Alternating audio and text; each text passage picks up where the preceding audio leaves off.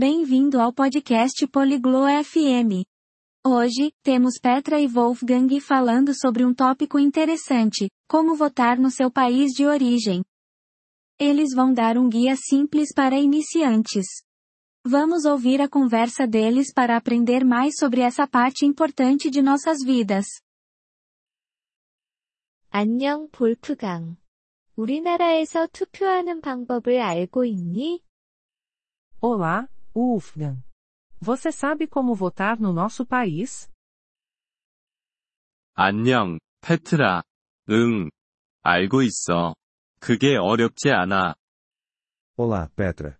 Sim, eu sei. Não é difícil. 가르쳐 줄 수 있을까? 나 초보자인데. Você pode me contar? Eu sou uma iniciante.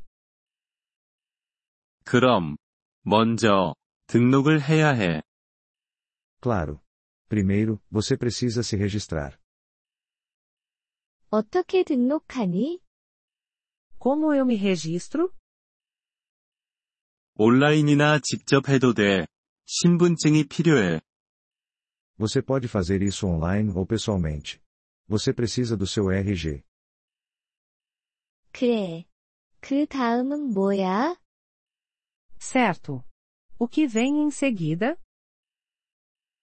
다음은 기다리는 거야. 그들이 너에게 문서를 보내줘. Depois, você espera. Eles lhe enviam um papel. 그 문서에는 뭐가 적혀 있어? O que está no papel?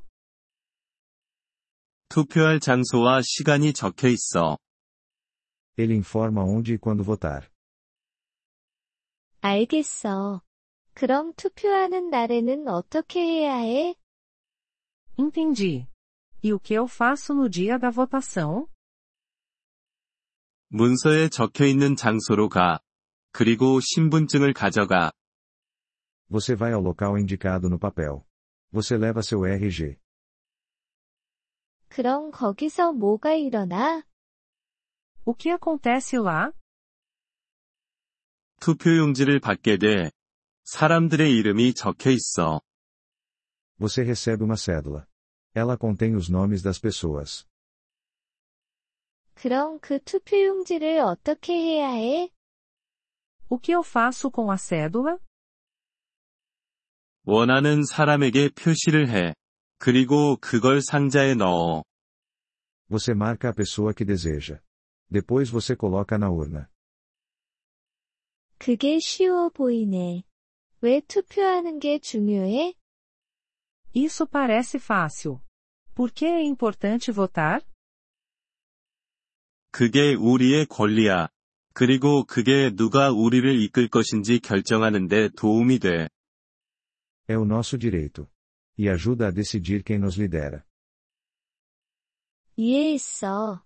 고마워, 볼프강. Eu entendo. Obrigada, Wolfgang. 천만에, 페트라.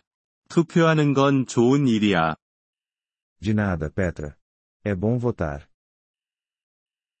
이번 폴리글롯 FM 팟캐스트 에피소드를 들어주셔서 감사합니다. 진심으로 여러분의 지지에 감사드립니다. 대본이나 문법 설명을 받고 싶다면 웹사이트 폴리글롯 FM을 방문해주세요. 앞으로의 에피소드에서도 계속 만나뵙길 기대합니다. 그때까지 즐거운 언어 학습 되세요.